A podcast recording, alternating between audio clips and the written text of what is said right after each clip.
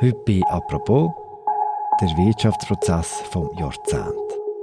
In dieser Geschichte geht es um einen, der 2008 noch als Schweizer des Jahres nominiert war und 2018 vor den Haftrichter musste. Er war einer der beliebtesten Schweizer Banker überhaupt. Sympathisch, nobbar, charmant, aber auch betrügerisch. Der ehemalige Starbanker ist nun ein Verdächtiger. Ermittelt wird gegen Vinzenz wegen ungetreuer Geschäftsbesorgung. Er beteuert seine Unschuld. Ab heute muss sich der Pierin Vinzenz, der ehemalige Chef der Raiffeisenbank, vor einem Zürcher Gericht verantworten. Über 25 Millionen Franken soll der Vinzenz zusammen mit einem Berater ergaunert haben. Gleichzeitig hat er auch viel zu hohe Spesen verrechnet. Mit Vorlieb im Bordell. Guten Morgen, Herr Vinzenz. Morgen. Der Raiffeisen-Gruppe geht sehr gut. Keine Leichen im Keller. Keine Leichen im Keller, ein gutes Ergebnis, gut gewachsen und zufriedene Kunden. Heute machen wir bei «Apropos» einen Ausflug ans Gericht. Mein Name ist Philipp Loser und mein Gast ist der Holger Ahlich, der zusammen mit seinen Kolleginnen und Kollegen vom Wirtschaftsressort schon gefühlte 1000 Artikel über Pierre Vinzenz verfasst hat. Sali Holger. Sali Philipp. Holger, bevor wir juristisch werden, nehmen wir uns zurück in die Nullerjahre, wo der äh, Pierin Vinzenz die Raiffeisenbank übernommen hat. Was war das damals für eine Bank? Gewesen? Was war er für ein Typ? Gewesen? Raiffeisen war damals auf der Landkarte gar nicht richtig drauf. Es war eine kleine, verschlafene Bankengruppe für Kleinkunden und KMU. Und aus dieser Bankengruppe hat er dann die schlagkräftige Nummer drei geformt, vor allen Dingen mit massivem Ausbau des Hypothekengeschäfts. Vinzenz hatte eine gute Nase. Er hat gesehen, die Zinsen werden langfristig sinken und Hypotheken werden dadurch attraktiver. Und darauf ist er voll gegangen und das ist voll aufgegangen. Guten Morgen, Herr Vinzenz. Morgen. Der Raiffeisen-Gruppe geht sehr gut. Keine Leichen im Keller. Keine Leichen im Keller, ein gutes Ergebnis, gut gewachsen und zufriedene Kunden.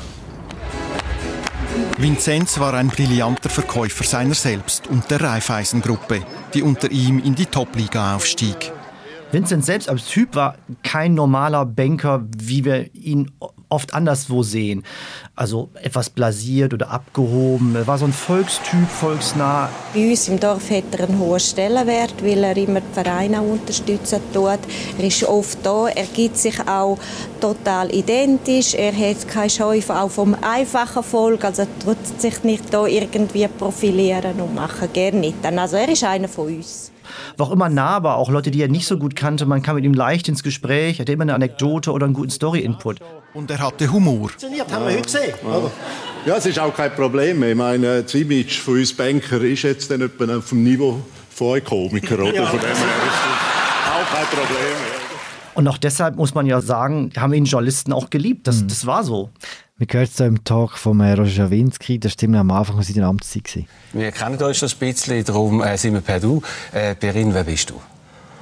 Ja, eben, ich bin der Perin und äh, ich glaube, ich bin ein zugänglicher Mensch, mhm. offen für neue Sachen. Offen? Geniessen, geniessen auch etwa das Leben, oder? Das genau. scheint mir auch noch wichtig, weil hat mir mal jemand gesagt, äh, wenn du das Leben nicht geniessest, laufst du leicht Gefahr, ungenießbar zu werden Aha. und versuche so den Beruf und auch meine Freizeit so einigermaßen in Einklang zu bringen. Das klingt doch mal gut. Sag. Du hast gesagt, er hat ihn geliebt. Ist das normal, dass man als Wirtschaftsjournalist dann äh, wie so, so eine gewisse Affektion auch entwickelt für den Wirtschaftsführer? Ich glaube, die Gefahr ist bei allen wenn man etwas länger beobachtet. Also beispielsweise bei Politikern, wenn man bestimmte Partei länger verfolgt, dann entwickelt man Zugang. Man kann einfach besser mit bestimmten Leuten als mit anderen. Das ist, glaube ich, nur menschlich. Und das ist auch, wenn man Wirtschaftspersönlichkeiten verfolgt. Wenn man länger Jahre mit diesen Typen zu tun hat, entwickelt sich einfach zwangsläufig eine gewisse Beziehung aus. Da muss man natürlich höllisch aufpassen, dass man da neutral bleibt. Und das wusste Vinzenz, ich glaube gar nicht, dass er das bewusst gemacht hat, aber ich glaube, es hat ihm natürlich schon genutzt, dass er eben der zugängliche Typ war, der auch auch mal eine interessante These hatte. Also ich erinnere mich noch, da war ich recht neu in der Schweiz, da war das Bankgeheimnis noch halbwegs intakt und die Debatte darum lief. Und da hat er die Idee, Mensch, wieso geben wir der EU das Bankgeheimnis nicht und im Gegenzug kriegen wir besseren Marktzugang? Die ganze Branche ist über ihn hergefallen, aber mit solchen Dingen hat er natürlich eine Debatte ausgelöst und ein Gespräch in Gang gesetzt. Und das war einfach auch spannend. Also es kamen auch wirklich dann spannende Dinge von ihm. Hm, seine Nattennummer ist auch so ein bisschen allgemein gut gesehen auf Wirtschaftsredaktionen in der Schweiz, oder? Das war so und er ging auch ran, was bei auch nicht bei allen Bankern der Fall war. Wann hat sein Image vom nobaren, charmanten Banker die erste Riss bekommen? Das kann man ziemlich genau datieren. Das war im Juli 2016. Das war also schon nachdem er 2015 die Leitung der Raiffeisen-Gruppe abgegeben hatte. Damals hatte Lukas Hessig auf Inside Paradeplatz den ersten Artikel geschrieben, wo er den Verdacht äußerte, dass Vincent sich vorab bei Übernahmen durch die Raiffeisen-Gruppe an bestimmten Firmen beteiligt hat. Hm. Wenn man den Artikel heute nochmal mit all den Jahren Abstand liest, dann muss man sagen, es ist eigentlich fast alles drin. Er hat die Namen der Firmen, er hat die Zahlungen. Interessanterweise hat es aber wirklich dann noch ein paar Jahre gedauert, bis die ganze Sache dann wirklich ins Rollen kam. Was auch daran lag, dass die Sache sehr kompliziert war und man am Anfang auch gar nicht so durchblickte. Aber damit war die erste Spur gesetzt und die ersten Journalistinnen und Journalisten setzten sich dran, um rauszukriegen, was war da eigentlich los. Mhm. Verhaftet worden ist zwei Jahre später, 2018. Dann hat die Staatsanwaltschaft Zürich angefangen zu ermitteln. Heute, am Dienstag, den 25. Januar, fängt der Prozess im Volkshaus in Zürich an. Was wird im Vinzenz ganz genau vorgeworfen, Holger? Also die Anklage lautet auf Betrug, auf Urkundenfälschung und auf Untreue. Betrug bezieht sich darauf, dass er halt über die versteckten Beteiligungen seiner Arbeitgeber getäuscht und sich damit bereichert hat. Und das mit Arglist, wie es heißt. Mhm. Und das wird nicht ganz einfach zu beweisen sein, aber da kommen wir vielleicht noch zu. Mhm. Und das Zweite ist halt die Untreue im Zusammenhang halt eben mit den Spesenzahlungen, dass er hier den Arbeitgeber massiv geschädigt hat, indem er private Ausgaben abgerechnet hat über seine Firmenkreditkarten, die mit der Arbeit und der Raiffeisengruppen absolut nichts zu tun hatten. Mhm. Wie lange geht der Prozess und mit was für einer Strophe muss Vinzenz rechnen? Also der Prozess ist bisher auf Dienstag bis Freitag plus ein Reservetag im Februar angelegt. Jetzt gibt es aber schon erste Gerüchte angesichts der langen Plädoyers von Staatsanwaltschaft und Verteidigung, dass das vielleicht sogar nicht ausreichen könnte. Also die Staatsanwaltschaft fordert für Vinzenz sechs Jahre Haft. Zudem soll er neun Millionen Franken Schadenersatz zahlen. Was sie seine Mitbeschuldigte? Er steht ja nicht allein vor Gericht, oder? Insgesamt sind sieben Personen angeklagt. Der wichtigste ist sicherlich äh, sein Kompagnon äh, Bert Stocker, mit dem er viele dieser umstrittenen Deals durchgezogen hat. Das war sein Geschäftspartner. Beide saßen beispielsweise bei der Arduino im Verwaltungsrat, wo dann Stocker auch teilweise auch CEO war und die haben sich da die Bälle zugespielt. Die beiden stehen ganz eindeutig im Fokus dieses Prozesses. Mhm, dann gibt es noch Nebenangeschuldigte. Da gibt es Nebenangeschuldigte beispielsweise jene, die halt dann äh, die Geschäftspartner bei diesen versteckten Beteiligungen waren, wie beispielsweise beispielsweise die Herren Etter und Wüst bei der Investment AG, eine Beteiligungsfirma, die Beteiligung an einem mittelständischen Unternehmen kaufen sollte, um sie groß zu machen. Ja, das sind wohl die wichtigsten. Also gibt es da noch den Kommunikationsberater, der ist schon raus, der einen Strafbefehl akzeptiert und den Anwalt, der hat auch einen Strafbefehl akzeptiert, der ist auch raus. Okay. Wir nehmen jetzt die Vorwürfe an äh, Pierre Vinzenz Bitz genauer unter die Lupe. Mit uns in einen komplizierteren und in einen einfacheren Teil aufteilen. Zuerst fangen wir mit dem komplizierteren an, wie man das so macht. Und zwar tut die Staatsanwaltschaft im Vinzenz und sein Berater Beat Stocker vorwerfen, über Schattenbeteiligungen in vier Fällen nicht gebührende Vorteile in der Höhe von über 24 Millionen Franken erschlichen zu haben. Was sind Schattenbeteiligungen? Schattenbeteiligungen sind Beteiligungen an Firmen, die später von den von Vinzenz und Stocker kontrollierten Unternehmen übernommen worden sind. Sie haben sich quasi vorab an diesen Unternehmen beteiligt und das ihren Arbeitgebern hm. versteckt okay. und nicht offengelegt. Und also damit, sie auf beiden Seiten gesessen. Genau. Sie haben sich quasi, wenn man so will, die Firmen selbst verkauft. Hm. Auf der einen Seite gehörten ihnen die Firmen mit, auf der anderen Seite hatten sie maßgeblichen Einfluss auf die Aufkäufer dieser Firmen, wie beispielsweise Aduno, die Kreditkartenfirma oder eben die Raiffeisengruppe. Warum hat das niemand gemerkt? Da das Ganze ziemlich geschickt aufgesetzt war. Sie waren nie direkt beteiligt, sondern wählten in der Regel Zwischengesellschaften, deren Aktionariat von außen nicht einsehbar war. Ähm, das war ihnen ganz wichtig, dass niemand wusste, wer diese, wer diese Zwischengesellschaften, wer da der Eigentümer war. Also sprich, Aduno und Raiffeisen haben nur gesehen, da gibt es einen anderen Aktionär. Sie wussten aber nie, wer dahinter steht. Und wenn sie das gewusst hätten, hätte es natürlich einen riesen Ärger gegeben. Also haben sie einen ziemlichen Aufwand betrieben und darauf setzt die Anklage eben auch an ziemlichen Aufwand betrieben, dass die Eigentümerschaft ihrer Zwischengesellschaften eben nicht öffentlich wird oder nicht bekannt wird. Mhm. Man hat es währenddessen nicht herausgefunden, nachher aber schon. Hat es irgendjemanden gegeben, der darüber geschwätzt hat? Oder wie ist man denn ihm auf die Schliche gekommen, oder den beiden? Der Anfang war ein Leak bei der Bank Julius Baer, mhm. wo halt diese verdächtigen Zahlungen aufgekommen worden sind. Dann hat es interne Untersuchungen bei der Arduino gegeben und die hat dann letztlich in eine Strafanzeige gemündet bei der Staatsanwaltschaft und daraufhin hat die dann die Ermittlungen aufgenommen und das Ganze auseinandergenommen. Mhm. Im Zug für den Ermittlungen äh, ist auch wie eine zweite Ebene aufgegangen, äh, eher suffisantere und ein bisschen banalere auch. Der Pierre Vincent soll über eine halbe Million Spesen abgerechnet haben. Das hätte nicht dürfen.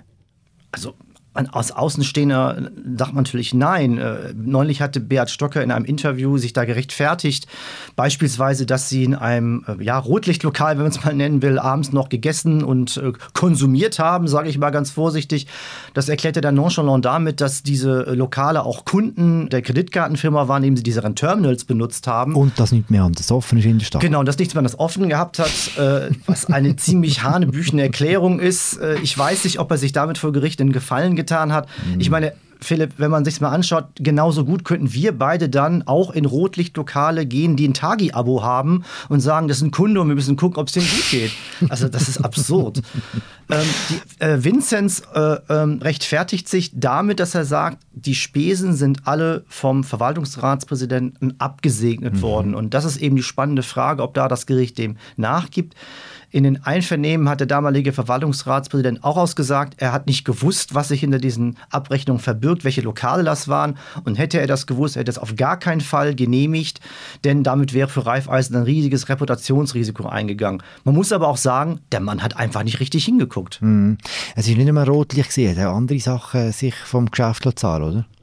Sicher, er war in Dubai zum Golfspielen, er war in Australien äh, auf einem Trip mit Familie, wo er dann angegeben hat, er hätte durchaus sich über den Finanzplatz informiert, was jetzt Raiffeisen als eigentlich inländisches Bankeninstitut mit Australien zu tun haben soll. Es schließt sich jetzt mal vorsichtig formuliert mir nicht spontan, aber solche, solche Erklärungen kamen halt da und das war, es war fünfstellig zum Teil, das ist irre. Hm. Du schreibst schon lange über die Szene und über die, über die Bankenwelt, dass Banker zu Obersport noch mit reichen Mitbankern ins Bordell gehen und sich dort äh, Champagner servieren.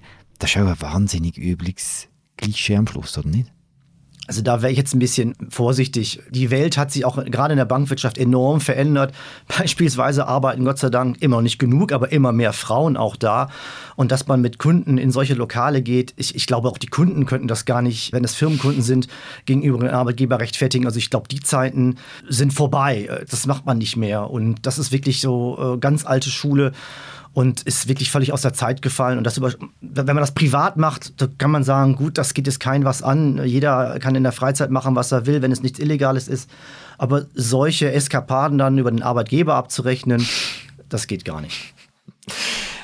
Jetzt im Vorfeld von diesem Prozess sind ja all die Details aus der Anklageschrift ziemlich nützlich verbreitet worden in den diversen Medien bei uns ist das ein bisschen eine spote Rache von allen Wirtschaftsjournalisten, die Pierre Vinzenz früher so gerne hatten und dann von ihm auch so enttäuscht worden sind?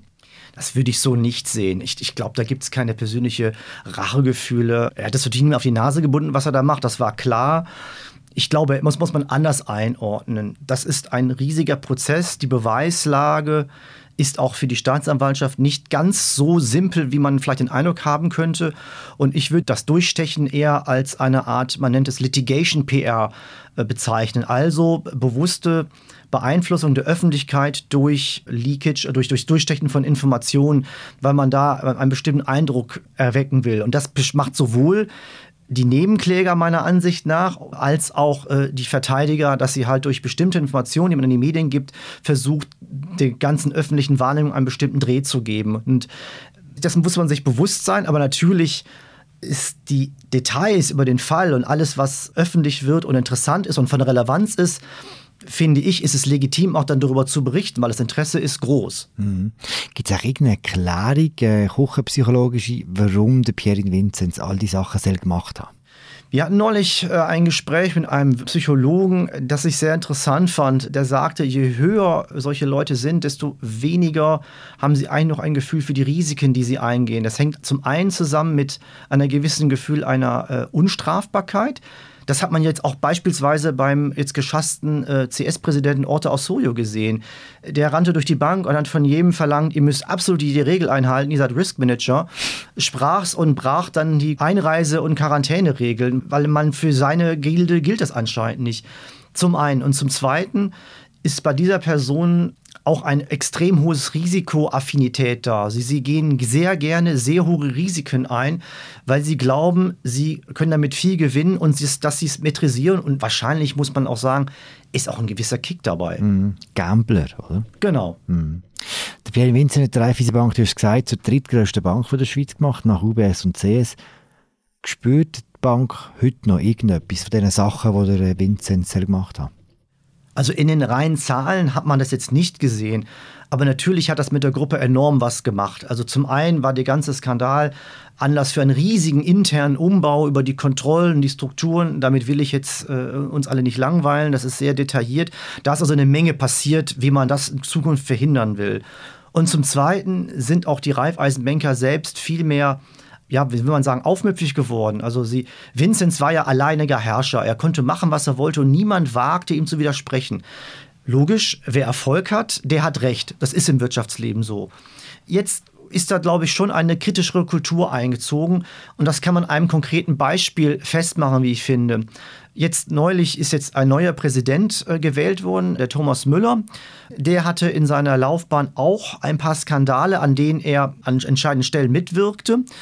Und es gab halt Kritik, dass man jetzt jemanden, der auch ja, bei Skandalen mit dabei war, jetzt wieder bei, als Präsident bei Raiffeisen nimmt. Und das war eine große Debatte, auch in den Medien, aber eben auch in der Raiffeisen-Gruppe. Und der ist dann zwar gewählt worden, aber mit einem nicht brillanten Ergebnis. Mhm. Und ich glaube, das wäre früher anders gewesen, dass man einfach den Vorschlag der Führung gefolgt wäre. Mittlerweile sind die Delegierten auch skeptischer und verlangen mehr Rechenschaft und zeigen, wir lassen uns hier nicht mehr alles bieten. Denn das darf man auch nicht vergessen. Raiffeisen Schweiz ist nicht das Spitzeninstitut der Raiffeisengruppe, sondern umgekehrt, Raiffeisen Schweiz gehört den Raiffeisenbanken. Also von der mhm. Machtstruktur her sind sozusagen die regionalen Genossenschaften über der Zentrale in der Schweiz. Das ist ein ganz komisches Gebilde. Und unter Vinzenz war das ganz klar umgekehrt. Da war die Zentrale allmächtig und die Regionalen haben gefolgt. Das hat ja auch jahrelang funktioniert und sie hatten ja auch Erfolg, muss man ja nochmal ganz klar sagen. Mhm. Er war erfolgreich als Raiffeisenchef, trotz aller Verfehlungen, die ihm jetzt vorgeworfen werden. Und das ist jetzt versucht wieder mehr umzudrehen, dass jetzt wirklich die Macht wieder bei den regionalen Reifeisengenossenschaften liegt und die Zentrale quasi ein Dienstleister ist und nicht mehr sozusagen die große Power-Einheit, die jetzt allen sagt, wo es lang geht. Mhm. Vor allem Vinzenz, du hast es gesagt, hat Raiffeisen so ein bisschen als bodenständig, äh, ländlich, konservativ gelten. Auch ein Gegenbild zu UBS und CS, wo man viel mehr mit internationalen Investmentbanken und so verbunden hat hat das Image mit dem Pierre Vinzenz von der Raiffeisen sich total gewandelt. Wie nimmst du das wahr? Ja, das würde ich jetzt nicht sagen, zumal Raiffeisen ja auch die ganzen Beteiligungen, die er aufgehäuft hat bei Leontech, gut, die haben sie noch, das ist ein Derivateunternehmen. Sie haben die Privatbank Notenstein wieder verkauft. Es wurde ganz viel abgewickelt, wo dann Vinzenz auch quasi sich mehr Richtung Großbank entwickeln wollte. Also stieg ins Private Banking ein, das hat man aufgegeben, macht, macht das jetzt quasi selbst. Und so wie ich die Bank wahrnehme, ist man wirklich jetzt back to the roots. Wir wissen, wo wir gut sind. Das sind Hypotheken, das ist das Geschäft mit den KMU, da sind sie immer noch eine Macht. Das machen sie auch erfolgreich. Sie haben immer noch ein strategisches Problem, was Vinzenz hatte versucht zu helfen oder zu korrigieren, indem er diese Beteiligung aufbaute. Nämlich, wie gesagt, Vinzenz und die Raiffeisen waren erfolgreich im Hypothekargeschäft. Dieser Erfolg ist jetzt ein bisschen Fluch, denn zu viel Einnahmen bei Raiffeisen kommen aus diesem einen Ast, diesem Kreditgeschäft. Und sie müssen andere Geschäftszweige, den Verkauf anderer Produkte wie Fonds etc. forcieren, damit die Bank jetzt nicht so eine Einnahmequelle hängt. Denn wie wir alle wissen, das Hypothekargeschäft wird schwieriger, die Preise sind höher, äh, das wächst nicht mehr so stark und auch die Aufsicht wird immer nervöser, äh, wenn, wenn man da so Gas gibt. Und das heißt, da muss die Bank jetzt umsteuern und, und das, das dauert jetzt einfach. Aber Nochmal zurück zur Kernfrage. Vom Image her, glaube ich, hat das die Reifeisen jetzt nicht unglaublich nach hinten geworfen, auch wenn man immer wieder hört, dass natürlich wieder darauf angesprochen werden. Und das wird in der nächsten Woche natürlich wieder ein Thema sein. Das ist gar keine Frage. Auch die Kundinnen und Kunden und die Bankberater, die sehen das ja auch alles. Und, aber da müssen sie jetzt durch. Vor der Verhaftung von Pierre Vinzenz hat es keinen Tag gegeben, wo man ihn nicht lesen oder sehen Hat er versucht, mal mit ihm zu schwätzen, zu der verhaftet worden ist? Ja, natürlich. Wir haben alle permanent versucht, ihn zu erreichen. Ich glaube, ich habe auch noch irgendwo eine Handynummer von ihm, aber er hat das gut gemacht. Er ist komplett abgetaucht, hat mit niemandem geredet und ich glaube, so muss man es auch machen. Und jetzt eben ist die Spannung halt groß am Dienstag. Wie tritt er auf? Wenn der hat sechs Monate in Einzelhaft gesessen, das ist, ich glaube, für niemanden ein Spaß. Jetzt wird man sehen, ist er braun gebrannt? Wie sieht er, allein wie er aussieht, ist schon eine News. Ist er, wir kennen ihn als jovialen, lebensstrotzenden Banker, immer einen Spruch auf den Lippen. Ist das jetzt ein gebrochener Mann, der vor uns steht, von den Trümmern seines Lebens? Glaube ich eigentlich eher nicht. Oder ist er einfach jemand, der sagt, hey, ihr könnt mich doch gar nichts und was wollt ihr eigentlich alle? Ich hatte Erfolg. Und das ist so eher, wie ich ihn persönlich erwarte. Aber allein das zu sehen, wie er da auftritt, wie er sich gibt, im Büßerhemd oder selbstbewusst und jetzt beweist mir es doch erstmal, das wird spannend zu sehen sein. Da freuen wir uns alle drauf. Lesen wird man es können auf unserer Webseite. Auch von dir, Holger. Danke für das Gespräch. Danke dir. Das war sie die aktuelle Folge zum Pierin Vinzenz und dem Prozess gegen ihn und verschiedene Mitbeschuldigte. Wir hören uns morgen wieder. Mein Name ist Philipp Loser. Ich habe mit dem Holger Ahlich vom Wirtschaftsressort von Tamedia. Bis bald. Ciao zusammen.